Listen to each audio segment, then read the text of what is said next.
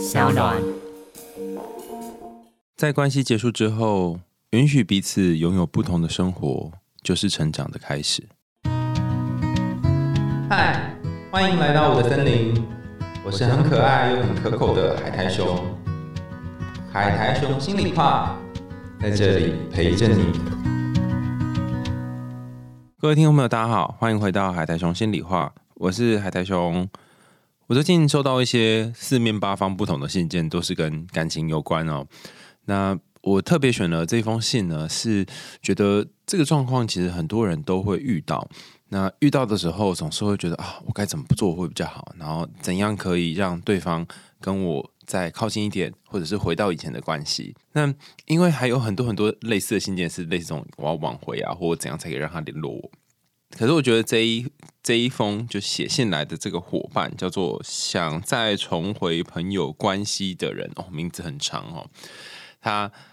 其实，在昵称里面就已经讲的很清楚，他非常希望两个人可以再回到像之前朋友那样。那他做出来的事情，其实他自己可能有一点后悔，也已经做了，所以不知道该怎么办。那我觉得他是比较有做出具体行为的人，所以我觉得可以用这封信来跟大家一起讨论。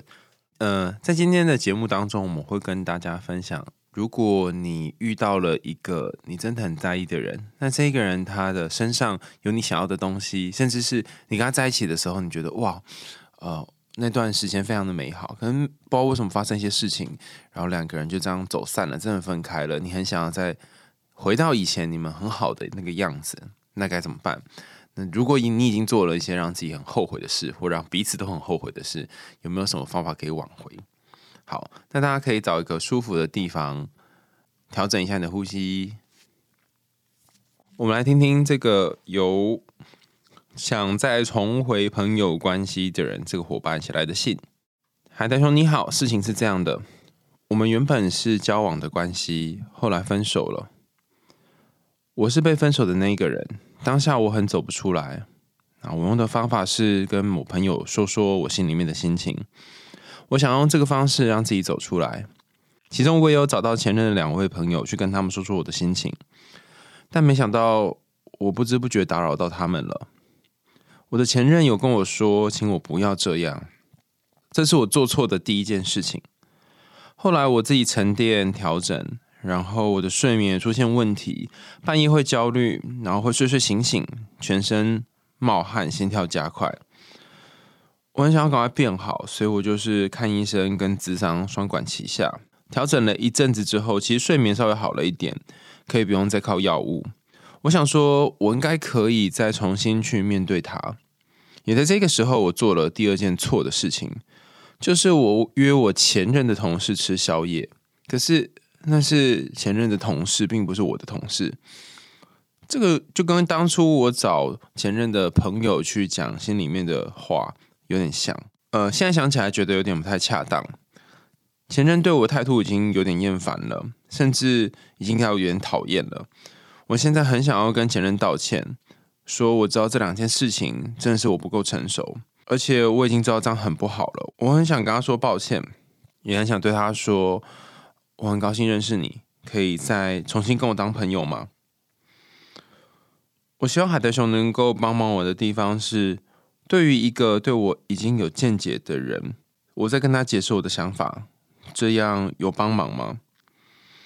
第二个是我知道这是我的错，但是原不原谅我也是对方的意愿。除此之外，我还能够做些什么呢？第三个是我很害怕，我突然的就是去找对方讲，会不会有一些不好的结果？所以我在脑袋里面一直在想说啊，要怎么样讲会比较好，甚至是也在心里面形成一个 stop 的标志。可是就算是这样，我也没有办法浇熄我想要去诉说的这个动机，就脑袋里面还是会一直想，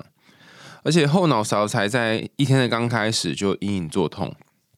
所以我就问自己的后脑勺说：“哎，你怎么一天才刚开始，然后就开始痛了呢？”哈，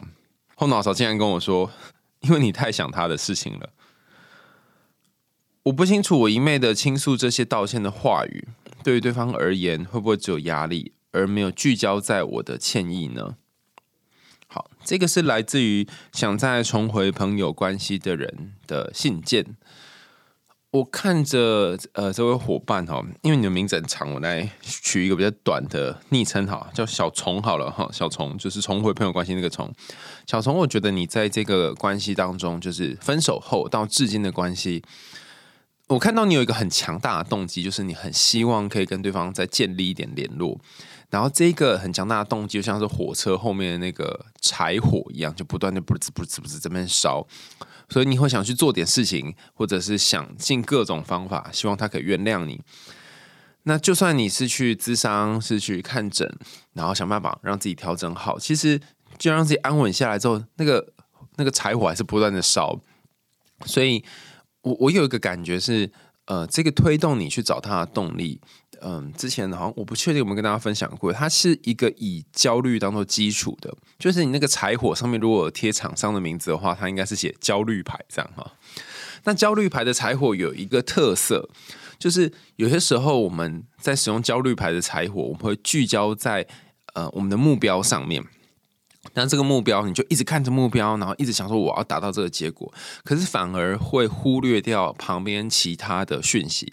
有点像是以管窥天啦，你拿着一个望远镜嘛，哈，看着很远很远的一颗星星，可是在这个管以外的地方，就是星星以外的地方的种种事情就没有看到。那当然，我觉得你有一个很棒的优点是，你会事后反省跟检讨。所以等到呃对方可能有跟你说，哎，你去联络我的朋友，联络我的同事啊，这样很不好之类的，你就开始觉得，哎，好像真的是如此，我怎么没有想到？但人生就是这样哦，很有趣，就是你当时没有想到的事情，然后你开始深刻反省，就再次发生，你还是再次没有想到。好，那这个以管窥天的方法，它除了会让你没有办法看到旁边的讯息之外，还有一件事情是你你的移动速度可能太快了，就是望远镜可以看到很远的东西，可是你却忽略了你和被观测那个星体之间有一个很遥远的距离。所以，当你在脑袋里面想着你要做什么，然后你有一个目标的时候，你以为你已经到达了那里，可能你想着怎样才跟他变好，你的目标是去到那里嘛？但实际上，你跟他的距离还没有那么近，所以对方可能会觉得有点不适合，甚至会开始出现讨厌的心情。以前我就会说，这好像是焦虑依恋者在分手之后，可能会想要赶快抓着对方，啊，希望跟对方很靠近这种心情。但我现在其实比较明显的感觉是，我觉得与其说你想要去找对方说清楚或找对方道歉，不如说是好像在你的个性里面或是你的心情上，你没有办法忍受有一个人他正在讨厌你。这件事情听起来很奇怪哈，有谁会想要呃忍受别人正在讨厌自己呢？这很怪啊，怎么会有这种人呢？哈，可这世界上本来就会有喜欢你跟讨厌你的人啊。我举一个例子好了，就是我先前跟我有一个朋友呢，嗯，我跟他当应该有十几年的朋友了吧。但我平常就是一个很容易丢三落四啊，然后 can ten can ten 的人，然后常常可能约就会迟到啊，不然就是会睡过头这类，就常常就觉得，哎，每个制作人都一定要经历过睡过头这一段。然后我每次都跟他道歉，或说对不起啊，可是下次还是会发生一样事。这个朋友呢，他虽然当时跟我吵架的时候非常非常生气，然后他就说：“哦，你看你又把事情搞砸了，这样，然后你就是这样子不小心就会弄到别人。”可我觉得他人很好，他那气了一段时间，大概两两个多月吧，哈。那后来还是他会开始去调整跟我的界限，但有些事情可能就不会找我一起合作。但是呃，我觉得尽管是在这样的情况下，他还是在其他地方，就是我们可以一起出去玩，或是我们可以聊的事情，他还是愿意告诉我。所以他找到了一个他跟我之间可以相处的距离。那我觉得不可讳言的就是，当然发生了这么多事情，然后生气之后，可能没有办法像当初一样那么要好了。可是他还是愿意继续跟我当朋友，这件事我非常非常感谢他。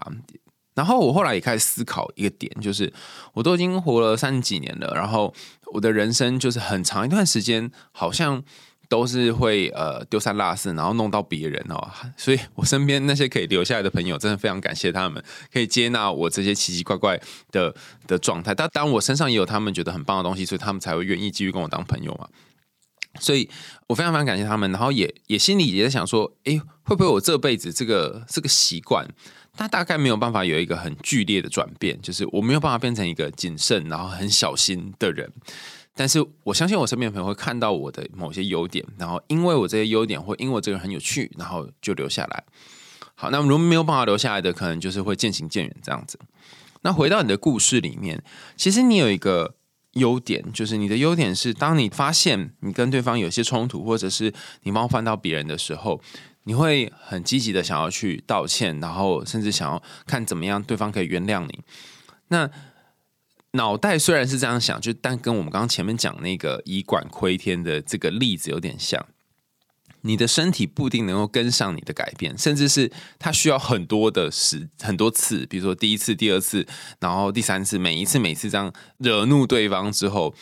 到了某某可能第十次吧，或者第二十次的时候，你才有一点点的小调整，因为习惯要养成啊，人家不说二十一天嘛，但后来研究发现平均只是六十几天哈，而且每个人又会不一样，所以不会这么快的就会有一个很明显的结果。那真正能够留在你身边的人，就像我刚刚说的，他可能是已经知道你的情况就是会如此，但他选择某种方式来包容。我记得我在高中的时候吧，然后那时候我的补习班老师呢，就讲了一段话，其他东西都忘记他，但他讲这段话我记得非常清楚。当时他就说，他跟他的太太结婚哈，主要的原因是因为他觉得这太太身上有很多他喜欢的特质，但有很多他觉得不是那么好的缺点，甚至是啊相处在一起会觉得想翻白眼这样。那我就问，我们就在台下很好奇老师的八卦，就问老师，那你怎么会选他？然后老师就说，当一个人活到二十几岁、三十几岁。你可能要有一个心理准备，就是这个人有百分之八十的个性跟特征，他大概就是没有办法有太多的改变。那如果你要跟这个人继续相处当朋友，某种程度上面你得也得接受，就是说哦，他八成大概就是长这样。那不是说你要呃，就是什么事事都顺着他，然后按照他想做的方式去做，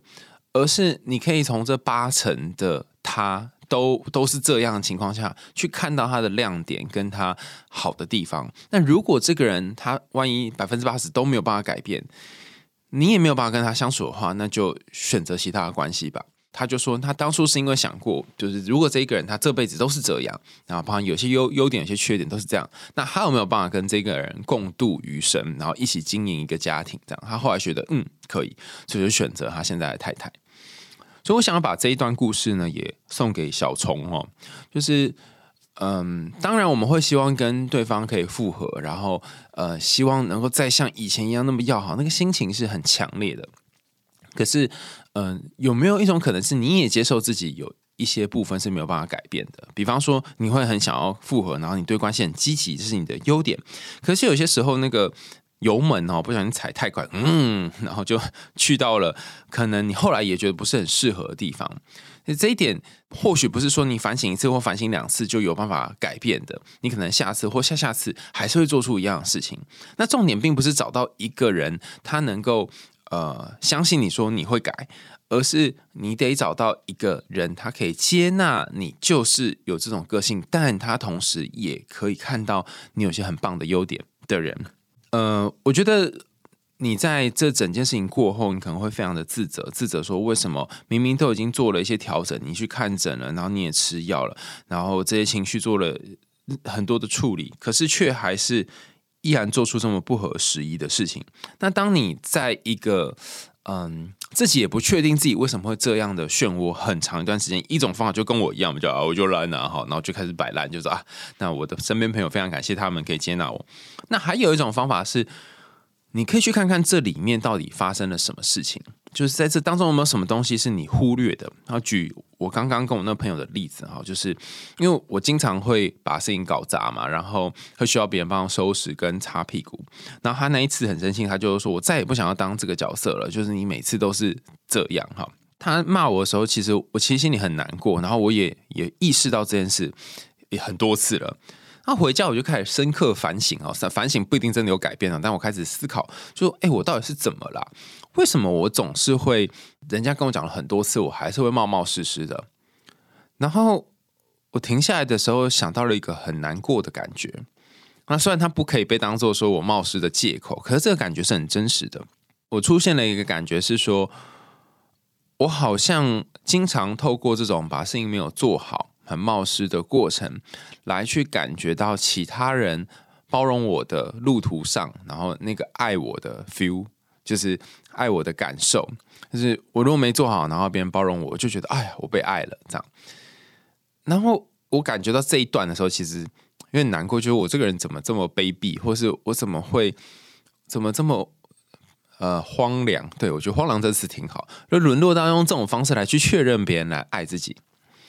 那我刚刚说反省跟改变是两回事嘛？虽然我有反省到这个，但并不代表说下次我会会有所调整。就是我意识到这件事情，然后我跟对方讲了之后，那对方当然说啊，在借口啊什么。可是他他虽然嘴巴上说借口，但他也知道说哦，我有这样的状况。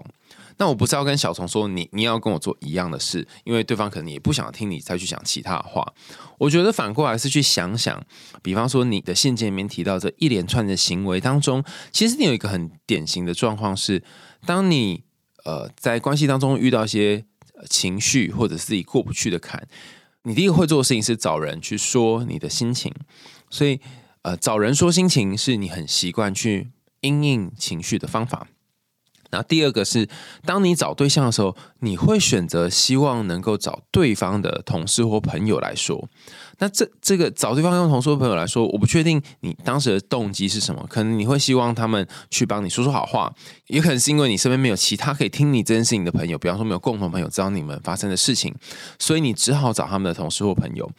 那不不论你的动机是什么，当你做了这件事情之后，对方可能会觉得他的生活圈或交友圈被冒犯了，你好像入侵了他的领土。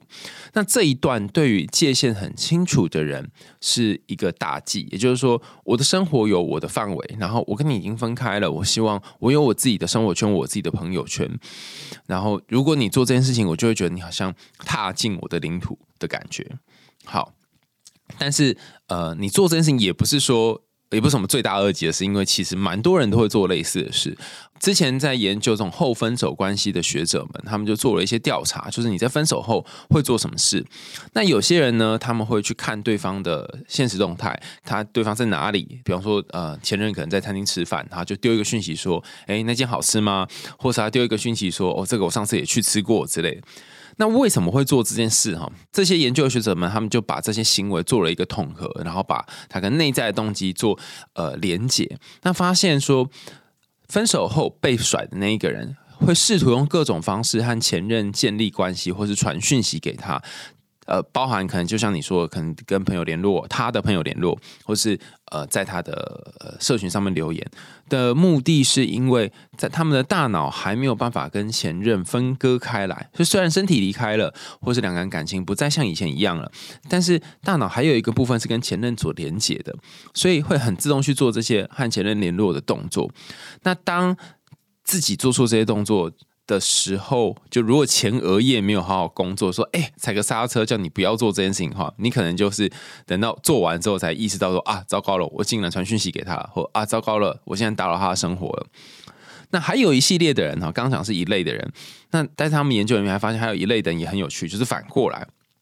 他们会不断跟自己说，我不要打扰他的生活，此后他已与我无关。然后会讲很多很多这种安抚自己呀，或是跟自己说不要做这件事情的的语言，但可能压抑了一个月、两个月之后，最后还是传讯息给他啊。所以，呃，无论你是属于这种你会直接做的，然后事后后悔，或是你会踩刹车，然后最后还是爆炸的人，好像都不是一个好方法，因为。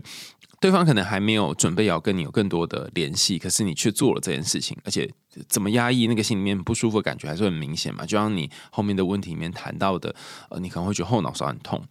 那这时候该怎么办呢？哈，我觉得用压抑不会是一个呃很有效的方法，因为压久了它就会反弹。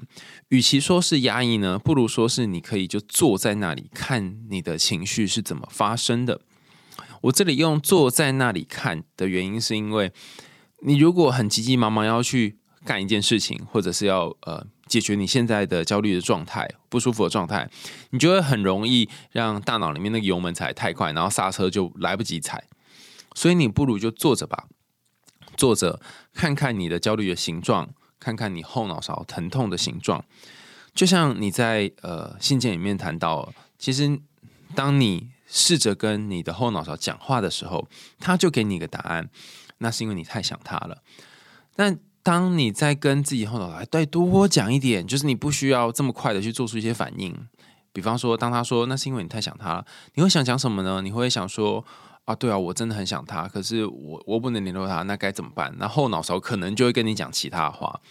你花一些时间，就是帮你的后脑勺或帮你的身体拉一张椅子，然后试图在你和呃你的身体之间呢，做出一个沟通的桥梁。那可能过了五分钟、十分钟，当你好好的聊聊之后，你会发现一件有趣的事情，就是哎，好像你可以不需要去做出去联络对方的行为了。那如果你还是很焦虑的话，很多书都会建议你用写的把它写下来，因为写需要点时间嘛。就是你除了想之外，你还要呃把它落在纸上，然后需要用力气，所以你就消耗一点点葡萄糖哈，就是你的身体开始开始有一些运作。如果真的你觉得这样不断的想让很痛苦的话，不如让你的手来分担后脑勺的压力，就是你可以跟后脑勺说。呃，我现在想把你讲的话记录下来，然后如果你有不舒服，或是你有疼痛，愿不愿意就是分一点给我的左手或右手，然后我会再透过左手或右手，然后经过笔、经过纸，把它这个压力记录在纸上。那你愿意吗？那有些时候你的后脑勺可能不一定会答应，他说我不要，我就是要守着他，或者我怕忘记他什么之类的。但是有些时候你谈了一阵子，他可能就好了，好了，或试试看。所以。呃，在你做出任何决定之前，先跟你的身体做出一点协议哈，然后再来付诸实现。那最后，我想这应该是你最关心的。你可能会想知道说，那我该怎么样才能够让他原谅我？好，或者我该怎么样才能够让他听见我想听见的话？或者是他已经对我有成见了，那我要怎么做才能够减少这个成见？好，那这里要跟大家讲就是。改变对一个人的观感，哈，大概就有两条路线。在认知失调理论里面，它算是在讲说，呃，你发你发生的事情不如意的时候，你要怎么样做一个自我调节，哈。但是实际上，我觉得它可以，它也可以拓展到说，我们怎么认识一个人，哈。好，这两条路线是哪两条路线呢？第一个是。你做出了某些事情，你做错事情不一定是特别做给他看，可能就是你无意间做了某件事，然后他刚好观察到，或是身边的朋友听闻到，你做出了某件事情，然后对方因为你的某件事情或行为，开始做出对你的评价的调整。比方说，你本来不是一个很呃很贴心的人，但是你在某一年呃过年过节的时候，然后你送了礼物给他。然后他觉得很意外，因为这平常不是你会做的事情。好，这是举一个例子啊，不是建议说你真的要送礼物给他哈，而是因为你的一个行为，对方有一些调整，对你的观感不同。另外一个跟你是比较无关的，就是他看到了别人的行为，或者他经历了人生的其他事情，在脑袋里面进行一些认知上面的移动。就是他原本以为你是怎样的人，但过了五年，过了十年，或者是他看到一些电影，他才意识到说，哦。原来当初你做那些对不起他事情，其实后面有其他的原因。那以上讲的这两个方法呢，一个叫做前面第一个叫做你改变你的行为，第二个方法叫做他改变他的认知。他改变他的认知这件事情有有点困难，就是从你的角度去做切入。就是有可能不管怎么做，他还是有他的自己的想法。他有些时候需要依靠着跟你无关的事情，比方说刚刚讲的电影啊，他看剧啊，跟其他朋友相处，甚至是时间、年龄之类的，他才有办法调整。然后改变行为好像比较是你可以做嘛，你做了某件事情，然后他对你有不同的想法。可是我觉得在改变行为这个路线上呢，你已经吃了太多亏了。你试图想要去说服他的朋友，或试图想要跟他朋友诉苦，去谈谈你们之间的事，你也找了他的同事。可是不论如何，透过这个方法，好像都弄巧成拙哈。原本可能呃对你的感觉是零，但是你做了几次之后，就变负一分，或者负十分这样。所以，我最想跟啊小虫说，其实如果你做什么事情都没有用的时候，那或许就是不要做比较好的时候。听起来有一点令人沮丧啊，就是好像我怎么做都没有用。呃，我竟然要停手了吗？或是我如果停手的话，我猜你可能会有一个害怕跟担心，是他会不会跟别人在一起了呢？我会不会很快就从他的这个备选清单当中被删除了呢？好。我不确定你会不会被删除了哈，但是我很确定，如果你继续很积极的想要做点什么的话，可能并不会让对方更喜欢你，或许他会觉得好讨厌哦，你为什么还要这样不断的联络我的朋友？所以有些时候被动这件事情本身看起来是没做什么，但实际上因为你的被动，他可能建立了呃对你的不一样的想法跟观点，呃，你就从此刻起不再像以前一样是一个什么事情想到就赶快去做，或者什么事情想到你就去找他朋友分享的人了。所以不做。很多时候对我们来讲反而是困难的。那在日常生活当中要怎么培养这个不做的能力呢？听起来有点怪，好像是一个呃，就是领干薪的薪水小偷。要怎么培养不做能力呢？其实说穿了哈，不做就是你脑袋里面你在现阶没有谈到那个按下停的能力。我最近看了呃一本书，叫做《象与骑象人》哈，这是一本非常经典的书，推荐给大家。他说，我们大脑呢就像是一只大象。它可能会四处跑，但我们必须找出一个可以去掌控这只大象，或是至少可以让它在某一个轨道里面好好运作的骑象人啊。那这个骑象人呢，他就是可以控制大象的方向，不然他万一一不小心就会撞到别的地方，然后踩死某一个人之类。就像你在信件面谈到啊，你也不想要是这个结果，没想到会是如此。那在这本书里面有谈到说，我们日常生活当中有非常多的刺激，有非常多的输入源。比方说，你看到对方的现实动态，你听到呃对方讲的一段话，甚至是。没有任何实际的刺激，我们大脑还会自己刺激自己。比如说，你会想到呃，你以前跟他甜美的回忆，你会想起你们曾经是好朋友，但现在却变成这样，这也算是一个自我刺激。那当刺激来的时候，大象可能就会做出反应。比方说，有一只苍蝇在叮它，或者是有呃有一个东西撞到它，它就会立刻做出反应。可这个反应很很可能会让局势变得更糟糕。所以，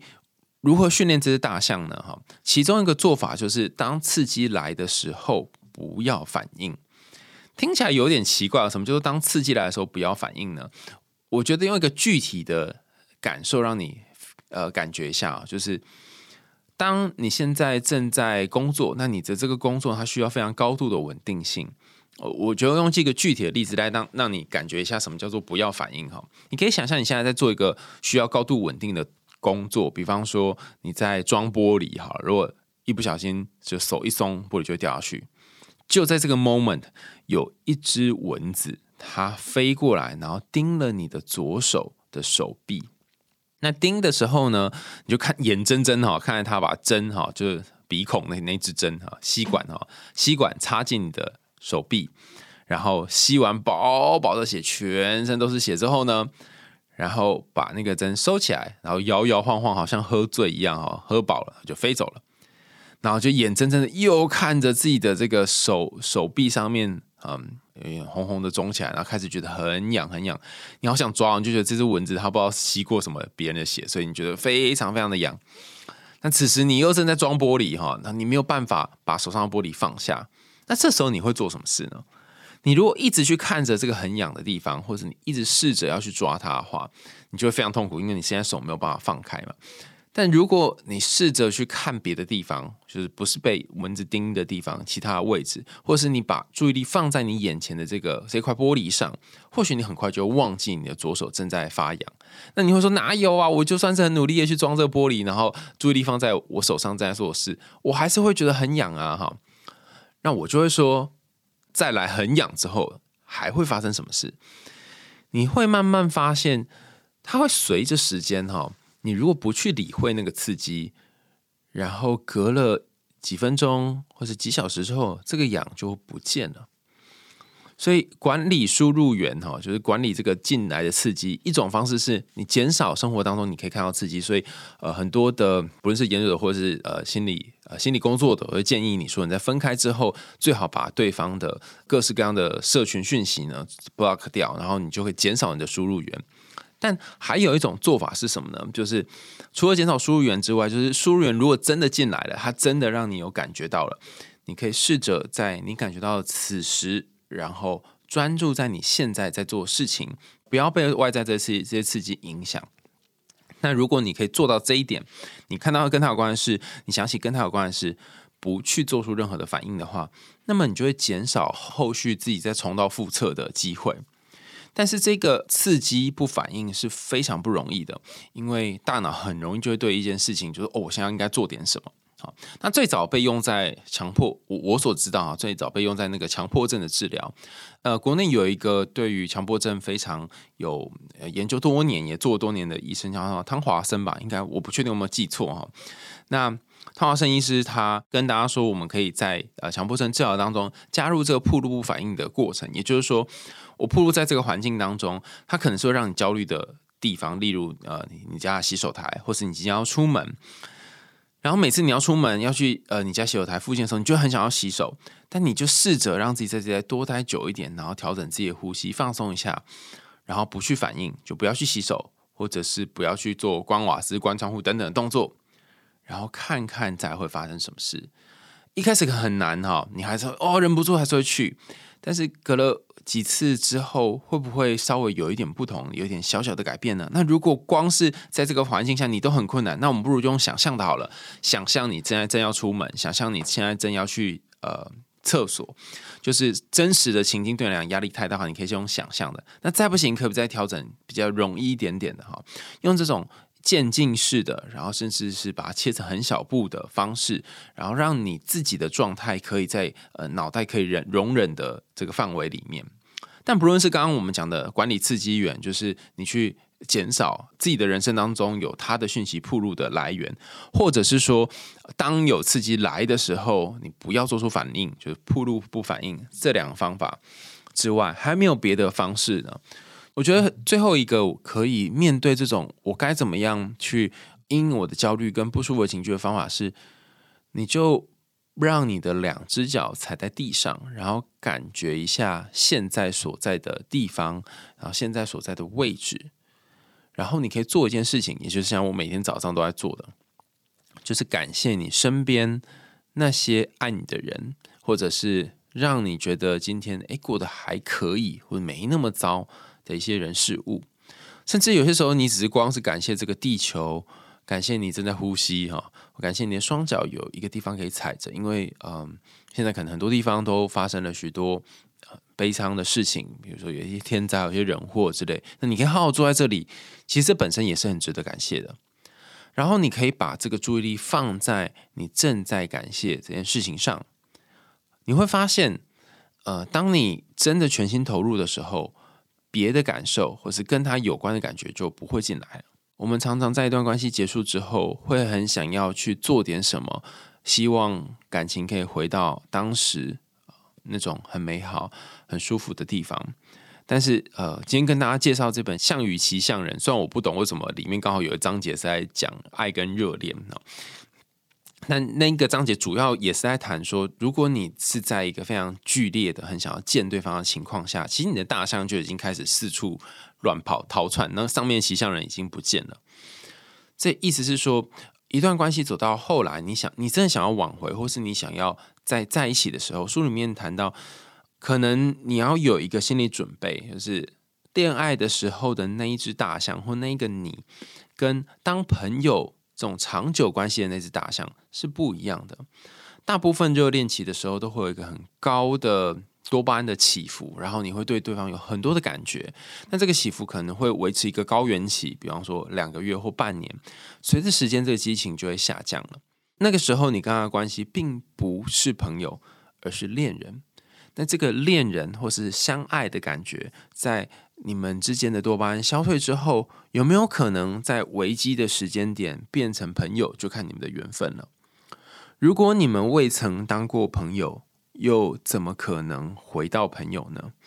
就像是之前我们有请那个佩瑜来分享，就是他的有一首歌，就是没有在一起，那又何来分开啊？所以同样的，你们如果都没有当过朋友的话，要怎么回到朋友呢？有很多恋人，他一开始就是以恋爱当做开端，那结尾就是以失恋当做。呃，ending。如果你跟他之间从来不存在“朋友”这个词，那也没有地方可以回去。所以，当你意识到自己不再有地方可以回去，或当你意识到说好像没有办法跟他真的当朋友的时候，其实你会有一个很大的失落感，因为你不管怎么努力都没有用。但是，当你接受这个失落感，这整段包含你不断去找他的朋友，你不断去找他的同事，也没有不断了，可能就两次哈。你去找他的同事去讲这个行为，才能真正得到解套。因为你意识到，嗯，你毕竟不是一个在现在这个时空底下还能够影响他的人。此后，他的人生与你无关，他是很悲伤的一件事。但也因为这个无关，你不再需要去抓跟他有关的任何人事物，去说说你怎么了。好像你透过他们去呃影响你的前任，似乎也变得不可能了。我觉得在关系结束之后，最痛苦的地方是在于，你终于要承认一件事情：是你不再对他人生有任何的影响，你不再在他生命里面扮演一个角色，你等于变成没有办法再掌控任何东西。这个失控看起来很痛苦，而且也很可怕。可是当你愿意接受这个失控，那也是你们关系，甚至是你跟自己的关系的一个转变的开始。好，今天跟大家分享这个。故事就是有想要重回朋友关系的人，这位伙伴写的信件，不知道大家有什么想法呢？你是不是也想到一些嗯，可能跟你绝交的朋友，甚至是嗯，可能曾经跟你很爱，但是最后两个人形同陌路的人呢？有些时候，人真的是人生是需要靠一点缘分哦，就是没有办法回去的地方，你再怎么努力都是没有办法回去的。那呃，尽管那些地方没有办法回去，但是还是有一些你可以去的地方。你可以先试着去你可以去的地方，说不定走一段路之后，你发现哎，旁边有一个小门，然后就去到那个呃你们曾经很要好的位置。这是你可以在别人的身上看到跟他有关的东西。那些你所不能够理解的事情，或者那些他所不能够理解的事情，可能隔了几年之后，你们又会有不一样的体会。又到了节目的尾声，感谢大家收听，欢迎大家在 Apple Podcast 或是其他留言的地方告诉我们你听完故事的想法，也欢迎大家透过 Sound 这个平台赞助阿雄我们家猫咪的罐头哦。想听更多有趣的童话故事和心理学知识吗？我们海龙心里话，下次见啦，拜拜。